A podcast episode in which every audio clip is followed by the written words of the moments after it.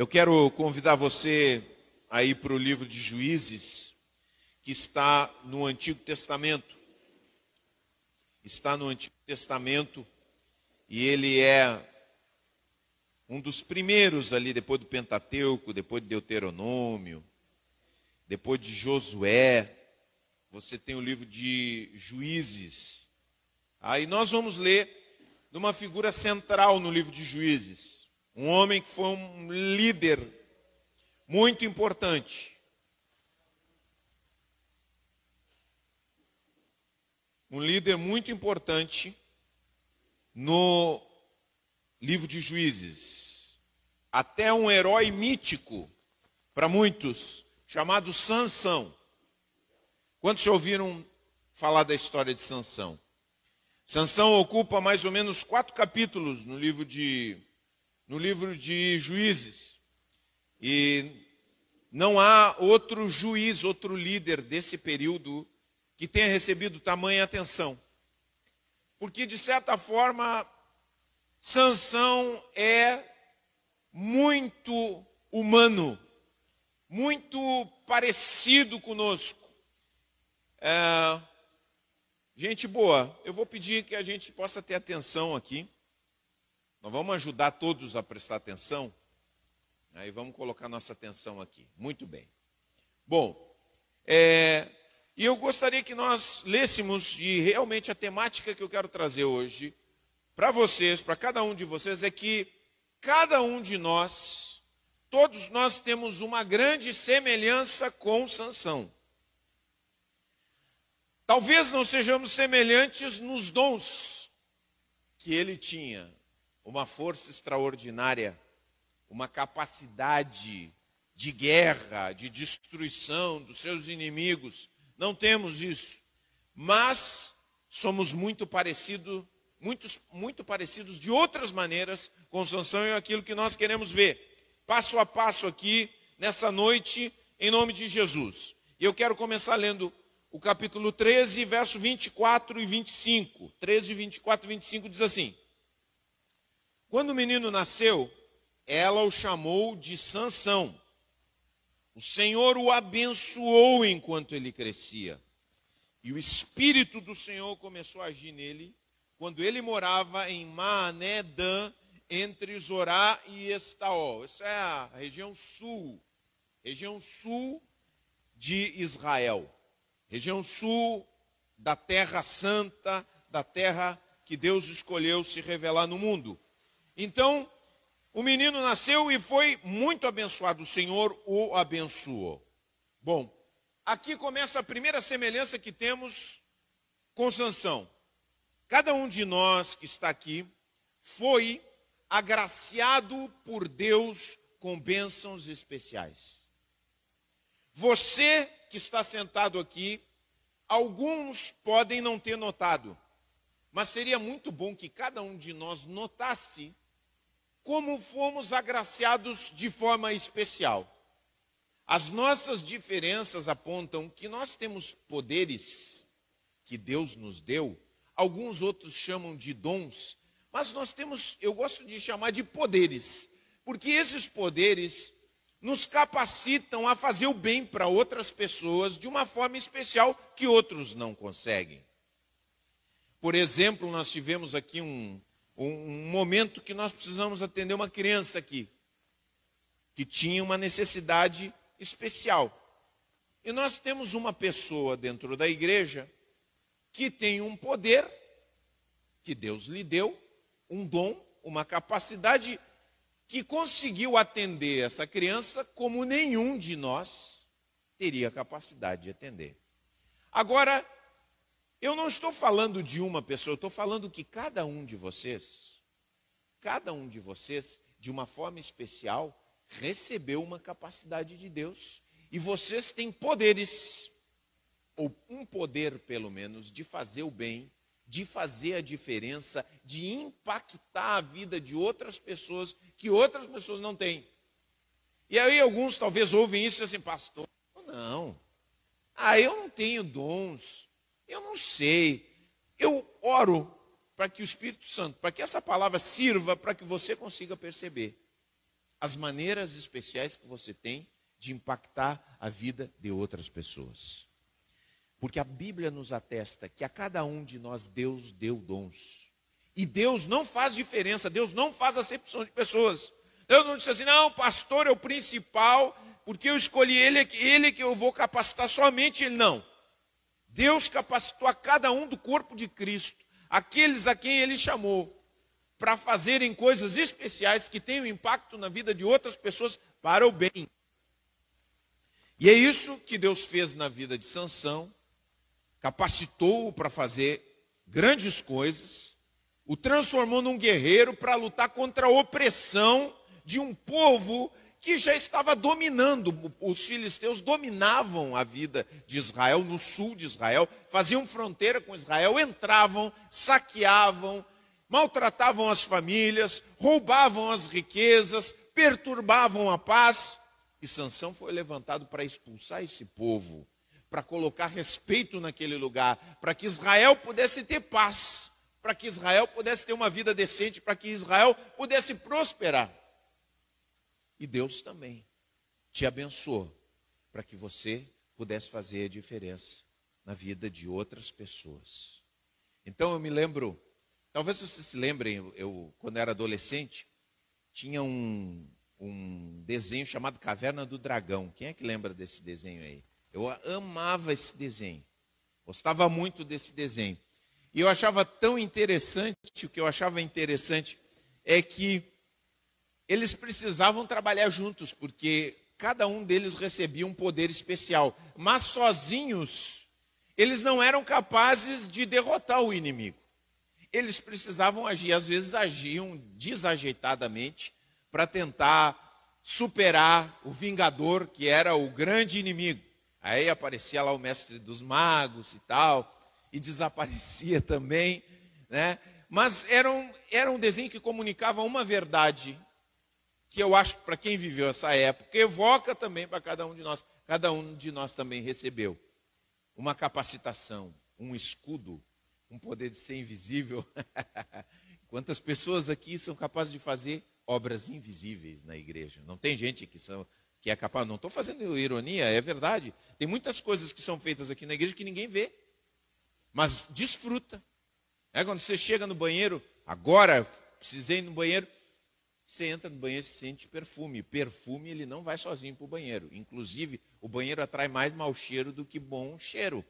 Para que, que o banheiro tenha um bom cheiro, alguém teve que fazer o trabalho invisível de cuidá-lo. E nós agradecemos muito a Deus por aqueles que têm essa capacidade. Mas todos aqui, todos aqui somos parecidos de alguma forma com Sansão, porque temos também um grande poder.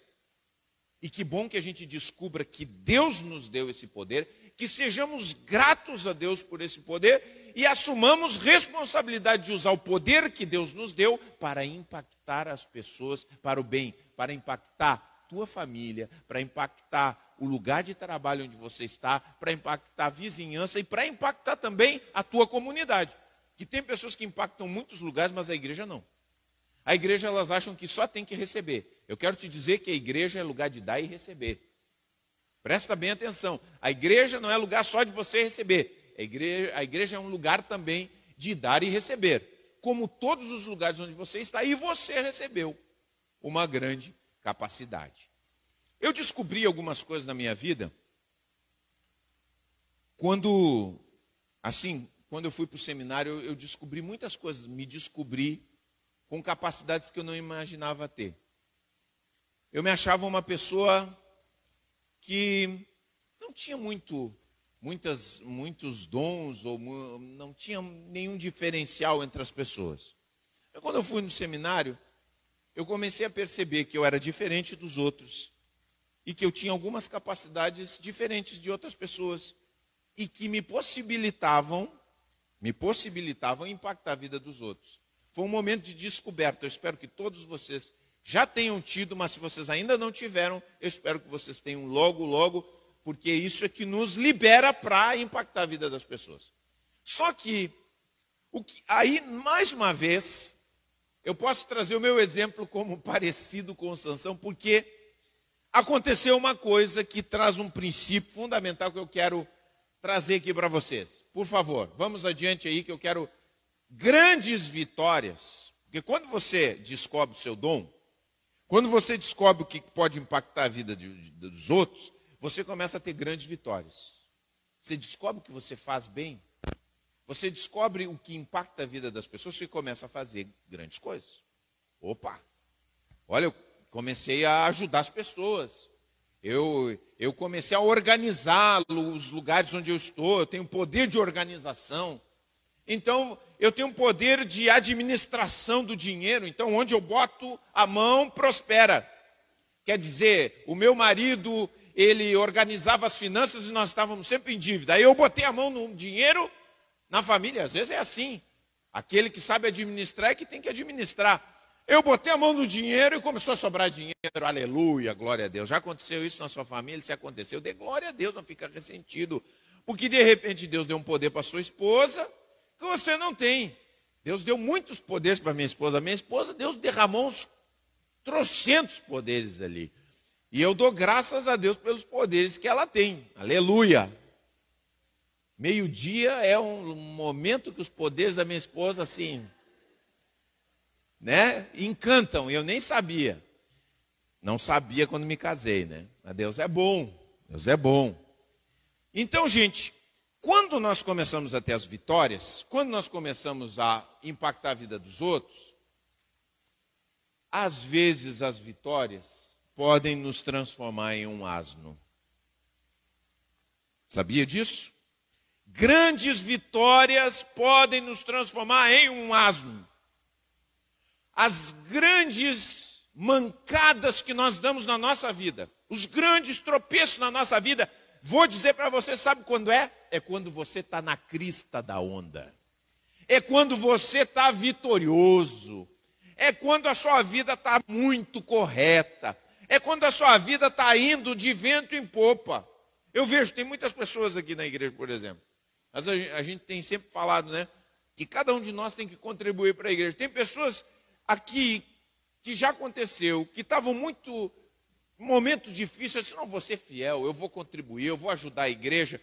Aí quando elas chegaram no momento de prosperidade, elas se sentiram muito poderosas e elas deixaram de ser pessoas que contribuíam. Entendeu? Tem muitas pessoas que receberam um diploma.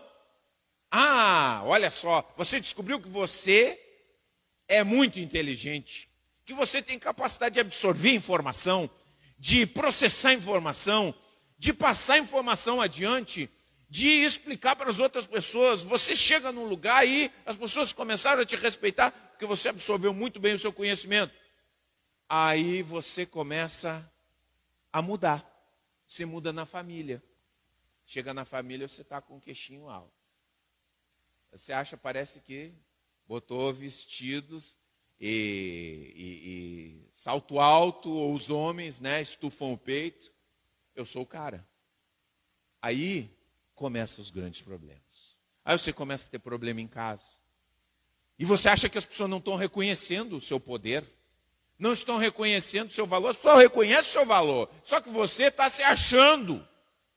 Você deixou que as grandes vitórias tornassem você um asno. Aconteceu comigo. Aconteceu comigo justamente no seminário, onde eu descobri o meu poder, a graça que Deus tinha me dado, aquilo que Deus, o dom que Deus tinha me aquinhoado, foi nesse lugar também que logo depois eu também enchi o peito, estufei o peito, comecei a ter problema com os meus colegas, porque eu me achava superior a eles. Comecei a ter problema em casa, porque eu cheguei em casa e tal, né? comecei a ter problema na igreja porque eu achava que os outros eram inferiores a mim. E o que que acabou? Acabou que muitas vezes o nosso grande dom, a coisa mais bonita que Deus nos deu acaba nos derrubando. Vejam que isso acontece com Sansão. Sansão começa a ter grandes vitórias. Começa a avançar. E ele começa a fazer isso à custa do quê? Ele começa a fazer isso à custa da palavra de Deus. Quando você lê o texto, você lê, por exemplo, que ele, por voto com Deus, ele não podia, por exemplo, se casar com mulheres estrangeiras. Ele não poderia comer comida que saísse de cadáveres. Ele não poderia beber bebida alcoólica, porque era um voto que ele fazia com Deus desde o nascimento. E Sansão transgrediu todos os princípios debaixo dos quais ele fez um voto com Deus. Só que não aconteceu nada com ele quando ele fez essas coisas. Isso também é meio parecido com a gente. Quando você dá umas mancadas por aí, e esse é o grande problema, nós entendemos que o fato de que estamos fazendo coisas erradas e que essas coisas erradas não têm consequências imediatas na nossa vida, significa que nós não teremos consequências na nossa vida. Ah, dá nada. Daqui a pouco, você vai lá, coloca a mão num dinheiro que não é seu. Ah, ninguém está vendo. Aí você continua botando a mão nesse dinheiro. Você continua botando a mão nesse dinheiro. E diz, isso não vai acontecer nada na minha vida. Tem muitas pessoas, tem muitas pessoas que discutem sua vida com Deus. Ah, para que, que eu vou ir na igreja? Igreja é uma coisa, né? É, ah, não oram mais, não buscam mais a Deus, não louvam mais a Deus, não agradecem ao Senhor. Não, eu vou viver minha vida. Não, eu me viro sozinho. Ah, de vez em quando eu vou lá, vejo os irmãos e tudo mais, descuidam de sua vida espiritual, descuidam das coisas que estão vendo, descuidam com suas amizades, com aquilo que estão deixando influenciar sua alma, e pensam: não, isso aqui não vai ter nenhum problema, porque eles estão tendo vitórias em outras áreas da sua vida. Só que isso tem um custo, isso aconteceu com Sansão e acontece conosco. Mesmo que a gente não pense, mesmo que a gente ache que não, a gente precisa cuidar para que as grandes vitórias que nós temos, presta bem atenção, eu e vocês, nós precisamos ter muito cuidado para que as grandes vitórias que nós temos não nos derrubem, não nos envaideçam. Daqui a pouco sua família está uma bênção. Seus filhos estão bem educadinhos, respeitadores. Aleluia, glória a Deus. Servindo a Deus na igreja. Aí o que, que acontece? Você chega e começa a olhar para os irmãozinhos da igreja. Essa gente não sabe educar o filho. Olha aí. Aí você começa, né? Tinha que melhorar, tinha que aprender comigo. Como é que se faz? Aí você começa já a jogar receita para as pessoas. Você começa a dizer, não, porque comigo é aqui, comigo é assim, comigo é. Aí chega a adolescência. Chegou a adolescência, meu amigo. Uhum. As receitas que nós tínhamos nos derrubam. E aí nós temos que aprender que muitas vezes as grandes vitórias podem nos tornar um asno, como aconteceu com Sansão. Sansão, muitas vitórias. Então ele achou muito bem, eu posso levar minha vida do jeito que eu quiser. Ele vivia com prostitutas, ele não se envolvia com ninguém, ele era um homem solitário. Você vai ver, Sansão nunca está junto com ninguém. Sansão nunca tem comunhão com ninguém, ele está sempre numa perspectiva competitiva. Onde ele está, ele está querendo disputar alguma coisa, ele está querendo, querendo fazer um enigma, ele anda sozinho constantemente, por causa das grandes vitórias. Isso deu a ele a ilusão de que ele não precisava de ninguém. Mas não é só Sansão, sou eu e vocês. Cuidado para que as grandes coisas que Deus tem permitido você realizar não te dê a ilusão de que você não precisa de ninguém de que você pode levar sua vida de qualquer jeito, de que você pode descuidar das coisas mais importantes da sua vida, que tudo vai continuar muito bem. Não, nós precisamos ter zelo na nossa vida, muito zelo. E nós precisamos saber que sempre há, presta bem atenção, Quero que você preste atenção comigo. Sempre há na nossa vida, e eu vou utilizar uma figura aqui que eu quero que vocês entendam bem que não é uma figura machista, viu? Daqui a pouco alguém vai ouvir isso aqui e vai dizer: Ô oh, pastor, que isso? Mas o fato é, eu estou utilizando uma figura da, da história de Sansão. Que Sansão é o tolo aqui? Mas todos nós temos uma Dalila na nossa vida. Todos nós temos uma Dalila. Quer dizer, Dalila, na vida de Sansão, representou a grande derrocada da sua vida. Um relacionamento que o levou, e olha só, ele já tinha tido um problema com outra mulher. Ele tinha dado um enigma para os seus amigos, os, os, ami, os amigos, né, amigos da onça, tinha feito uma aposta, eles iam perder a aposta de 30 vestes, e eles deram uma pressão na mulher de Sansão e disse: Olha, vai lá e faz ele desembuchar a solução desse enigma.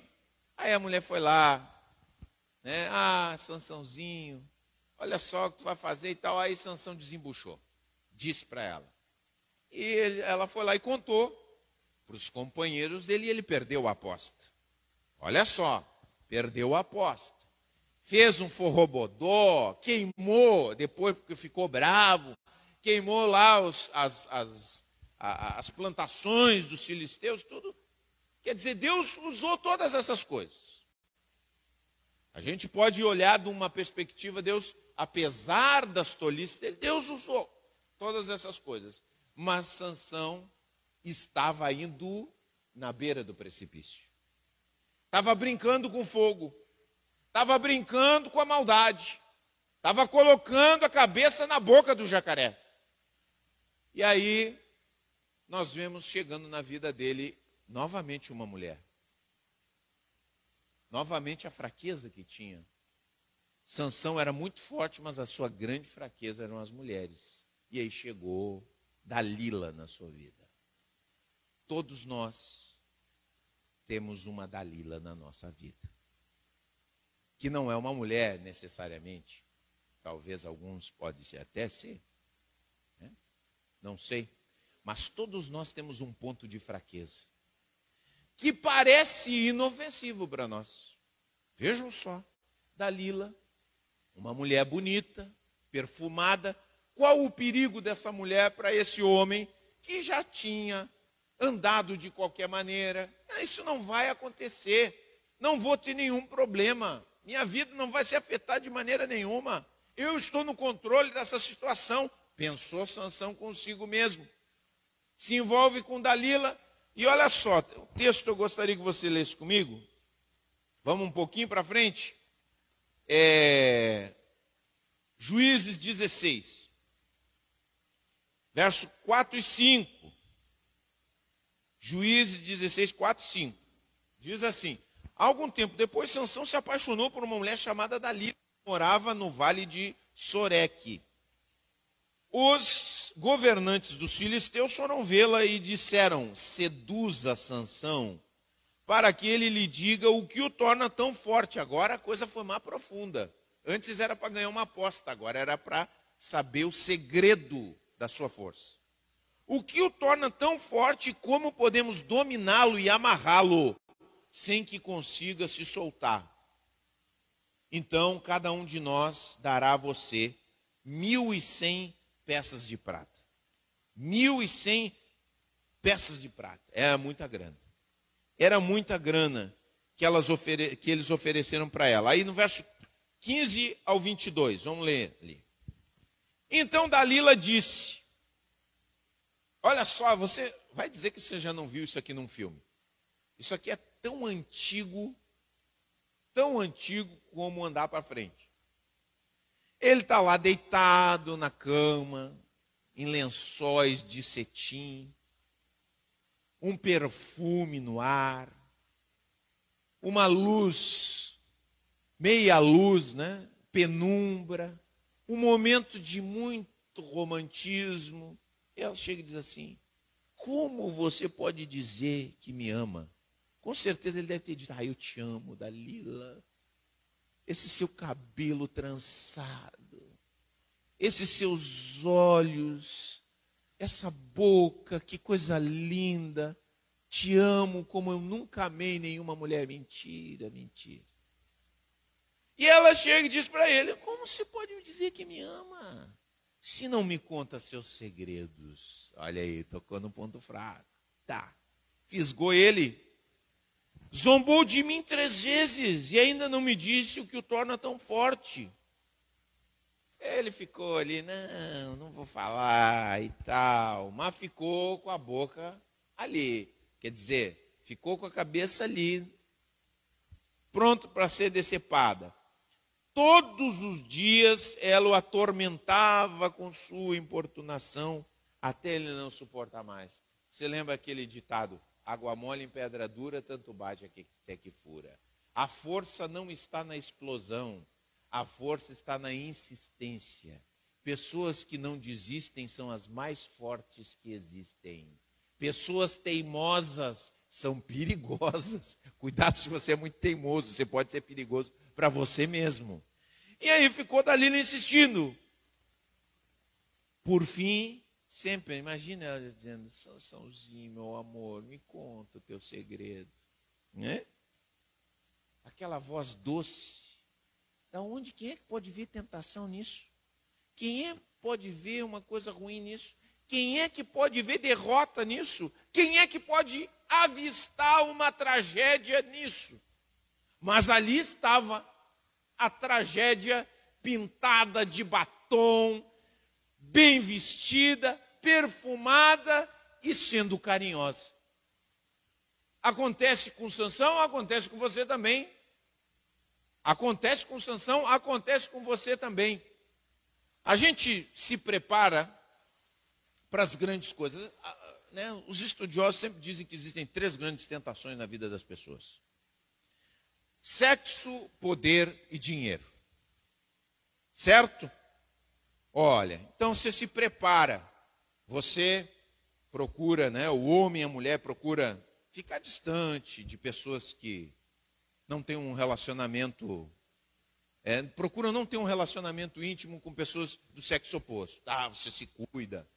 Você cuida onde é que você vai, com quem você se envolve no seu trabalho e tudo mais. Beleza. Você Está sempre de olho para que as coisas não aconteçam, para que não pinte um clima. Você evita que pinte um clima. O problema é quando pinta um clima.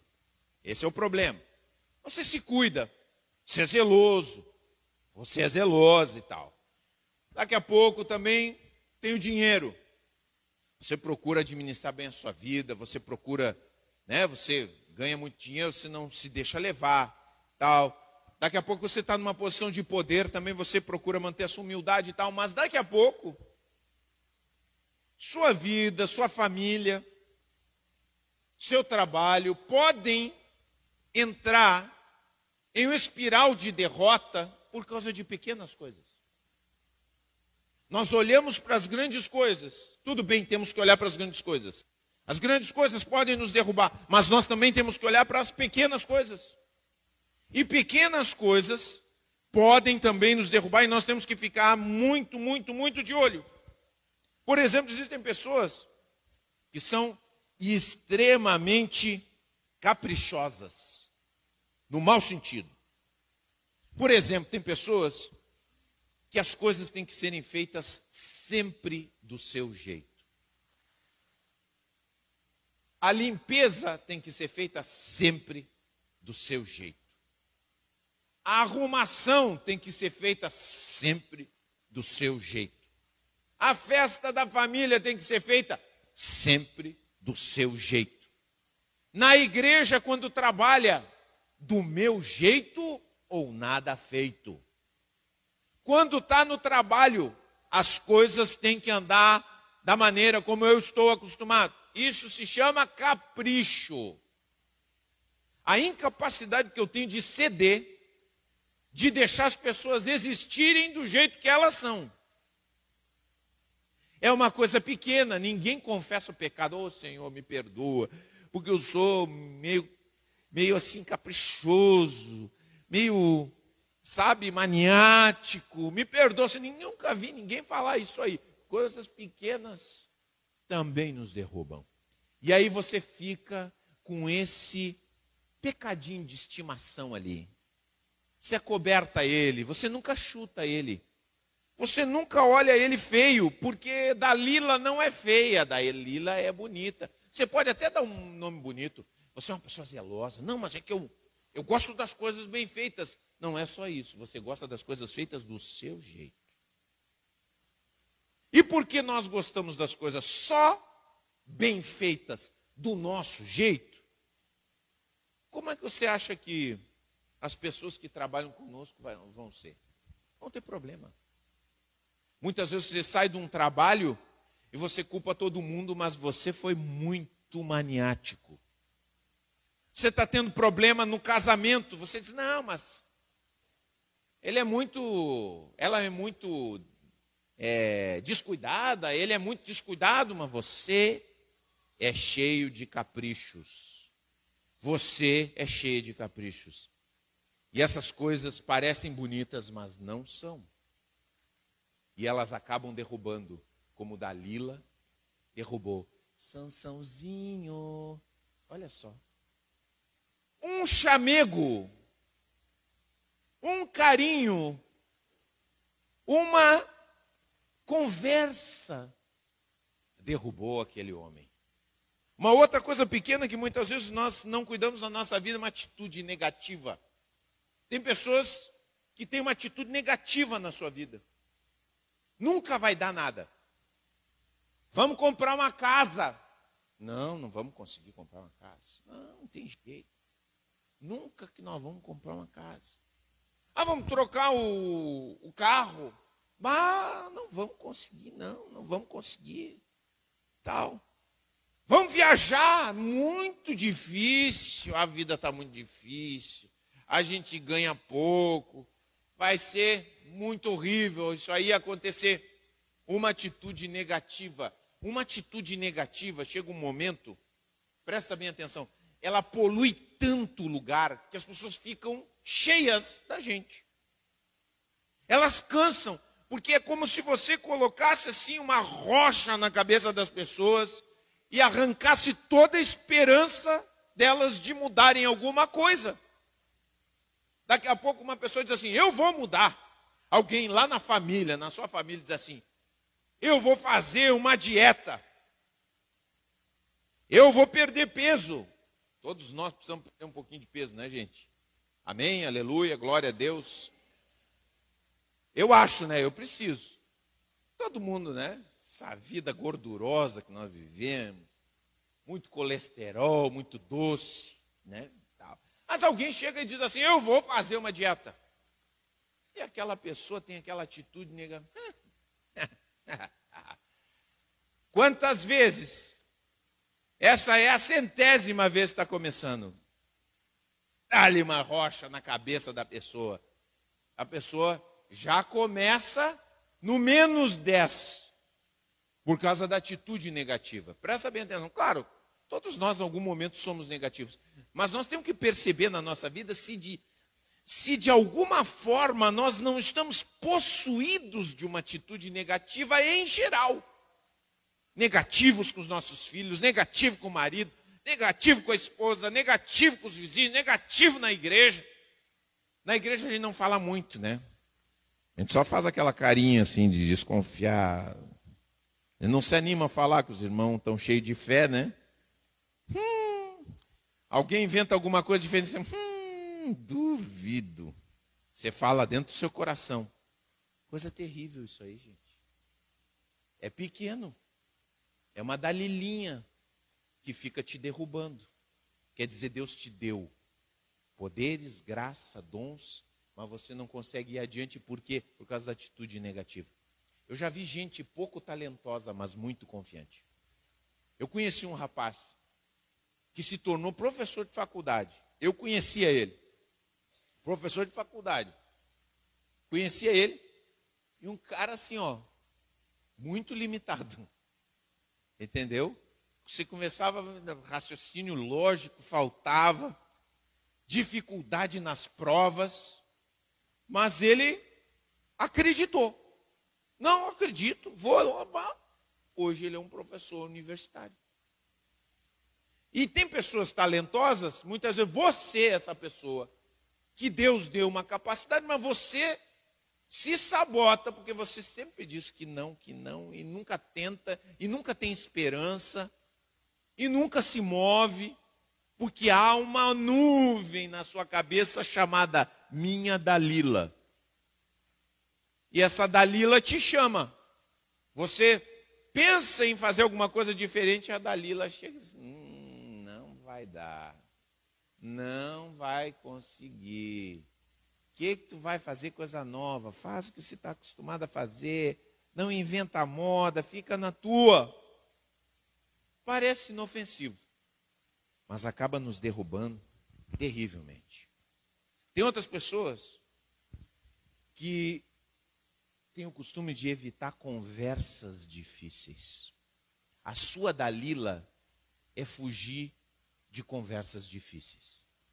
Deixa eu dizer uma coisa para você, presta bem atenção. Você que está aqui na igreja, chegou, qualquer lugar que você chegar, se não te disserem, no seu trabalho, onde você precisa trabalhar com pessoas, ah, é difícil a gente escapar de pessoas, né, gente? A gente sempre vai estar trabalhando com pessoas. Deixa eu dizer uma coisa para você. No seu trabalho você vai ter que ter conversas difíceis.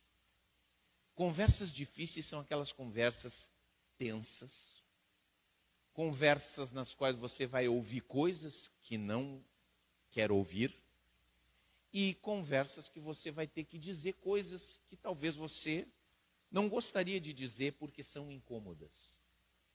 Todos nós temos isso. Dentro da família, eu vou dizer uma coisa: o relacionamento de marido e mulher não cresce se não houver conversas difíceis que você senta, que você, homem, o homem, o homem não gosta de falar. O homem foge de uma conversa difícil, que eu vou dizer uma coisa. Como o diabo foge da cruz. Senta aqui, vamos conversar, nós temos que conversar. Ah, ah. E aí, aquela coisa, né? Daqui a pouco está escorregando, está pensando em outra coisa. Pois é, não, não, sei, quem sabe amanhã a gente conversa sobre isso. Aí amanhã ele enrola, não, entendeu? No trabalho, na igreja, algumas coisas não estão indo bem. Eu quero dizer para você, meu irmão que está aqui, é bem possível que ao longo da vida eu vou precisar ter uma conversa difícil com você. Ai, pastor, tira o meu nome de membro dessa igreja. Amanhã mesmo estou indo embora.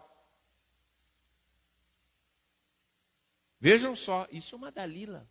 Tem muitas pessoas que saem de determinados lugares porque tiveram, entendeu? Tiveram que chamar não, para um pouquinho, vamos conversar aqui. Nós temos que ver umas coisas aqui. Ó, o teu trabalho não está de acordo com aquilo que esperava.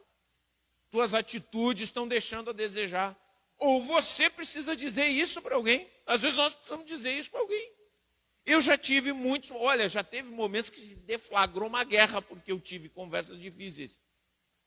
Mas eu não vou deixar de ter conversas difíceis porque a gente não pode crescer. A gente tranca, a gente paralisa se nós não temos capacidade de conversar coisas que são difíceis de conversar. Abordar temas que às vezes são constrangedores. Eu não gosto de falar nisso, mas precisa falar. Se não fala, o corpo adoece, você sabe disso. Muitos enfrentam enfermidade aqui porque não falam, evitam. E lá está a Dalila roendo o teu coração. Ah, não, não. Ah, não quero falar sobre isso. Eu não quero falar sobre isso. Queridos, tem. Chega um momento que nós temos que falar. E você não pode fugir. Porque isso aí pode derrubar tua vida. Amém? Glória a Deus. Que Deus possa nos ensinar, nos levar para um caminho. Que nós possamos aprender com Sansão. Que nós possamos descobrir a nossa Dalila. Eu falei algumas coisas aqui. Mas pode ser que tem coisas dentro do seu coração que o Espírito Santo de Deus está revelando hoje. São coisas que estão te impedindo de crescer, são coisas, são coisas que ficam vazando aquilo que Deus entrega na tua vida. Vejam só, Deus entregou algo precioso para Sansão, e Sansão deixou tudo aquilo vazar. Por quê? Por causa desse relacionamento que ele teve, dele ceder à tentação com Dalila, ele acaba sendo derrubado, ele acaba sendo cortado seus cabelos, ele perde sua força e ele é preso pelos filisteus. No final da sua vida ele faz uma oração. Vamos lá ler. Vamos lá ler a oração de Sansão. Capítulo 16, verso 28. Diz assim: Então Sansão orou, Senhor, soberano Senhor, lembra-te de mim. Ele aqui estava naquilo que a gente chama fundo do poço. Lembra-te de mim novamente, por favor, ó oh Deus, fortalece-me só mais essa vez. Permite que com um só golpe eu me vingue dos filisteus pela perda de meus dois olhos. Tiraram os dois olhos dele. Então Sansão se apoiou nas colunas centrais que sustentavam o templo, empurrou-as com as duas mãos e exclamou: Que eu morra com os filisteus. E o templo desabou sobre os governantes filisteus e sobre todo o povo que ali estava. Assim Sansão matou mais pessoas quando morreu do que em toda a sua vida. Queridos, nós estamos no tempo da graça. Esse tempo era um outro tempo. Deus operava de uma outra maneira porque nós estávamos na infância da humanidade. Hoje Deus trabalha de outra forma, mas igual nós podemos aprender dessas coisas brutas que aconteceram. Porque o ser humano, na sua base, continua o mesmo. No sentido de que trabalha com as mesmas fraquezas. Nós temos uma grande escolha aqui. Eu quero te dizer o seguinte: Deus é tão, tão poderoso que Ele te abençoou. E o dom e a vocação de Deus, presta bem atenção, isso Paulo escreveu em Romanos. O dom e a vocação de Deus são irrevogáveis. Deus te chamou, Deus te abençoou, Deus trouxe um convencimento, um entendimento a você. Você se voltou para Ele, você disse: Eu quero servir a Deus, eu quero viver para Deus, eu quero viver para Jesus, Jesus é o único caminho. E nós temos uma escolha. Deus vai realizar o seu propósito na nossa vida, de uma forma ou de outra. A pastora gosta de usar plano A ou plano B. O plano A de Deus é o quê? É usar a tua vida e trabalhar na tua vida através do sucesso. Quer dizer, você, em vez de ceder a Dalila, você vencer a Dalila e dizer: não. Eu não vou ter a minha Dalila de estimação. Não, eu quero ir adiante, eu quero obedecer a Deus, eu quero fazer as coisas da maneira de Deus. Eu quero remover os obstáculos para realizar tudo que Deus quer que eu realize na minha família, na minha casa, no meu trabalho, na sociedade, com os meus parentes. Eu vou me posicionar. Está entendendo? Você tem esse plano A, que é Deus trabalhar através do seu sucesso, e Deus tem feito isso na vida de muitas pessoas que têm começado bem e terminado bem. Ou tem pessoas que começaram mal passaram por muitos perrengues e dificuldades, mas terminaram bem. Essa é a primeira opção. Quantos querem a primeira opção? Quantos querem a primeira opção? Quantos querem que Deus conclua o seu trabalho com sucesso na tua vida? Muito bem, eu também quero. Senhor, tem misericórdia de mim, eu preciso da graça de Deus na minha vida, você precisa também. Porque nós não temos força por nós mesmos. Agora tem o plano B. O plano B é o que? É o que? Deus vai concluir o seu trabalho na sua vida através do seu fracasso. Que é o que acontece com Sansão. Sansão não precisava ter os seus olhos arrancados. Sansão não precisava ter morrido debaixo dos escombros de um templo pagão. Não precisava. Isso não precisava acontecer. Existem muitas coisas na nossa vida que não precisavam ter acontecido. Tem coisas duras que aconteceram na sua vida que não tem jeito, você tinha que passar, eu tinha que passar, tá. Agora, existem muitas coisas que acontecem nas nossas vidas que não precisavam ter acontecido, porque nós optamos pelo plano B. Ah, não, eu, eu vou deixar, eu não vou mexer nessas coisas incômodas. Eu não vou trabalhar nas coisas que Deus quer trabalhar. Eu vou fazer ouvidos surdos para a palavra de Deus. Eu vou desconsiderar o que me disse o meu discipulador. Eu vou desconsiderar o que disse aquele que me ama e que me aconselhou. Eu vou desconsiderar o que a Bíblia diz. Eu vou seguir em frente. Tudo bem. Mas Deus continua me amando. Ah, te ama, claro. Claro que te ama. Mas você vai ter que passar por dores que você não precisava passar. Porque aquilo que fazemos, os descuidos que temos, tem uma consequência. Ninguém foge das consequências. Ninguém. Quem descuida repetidamente, presta bem atenção.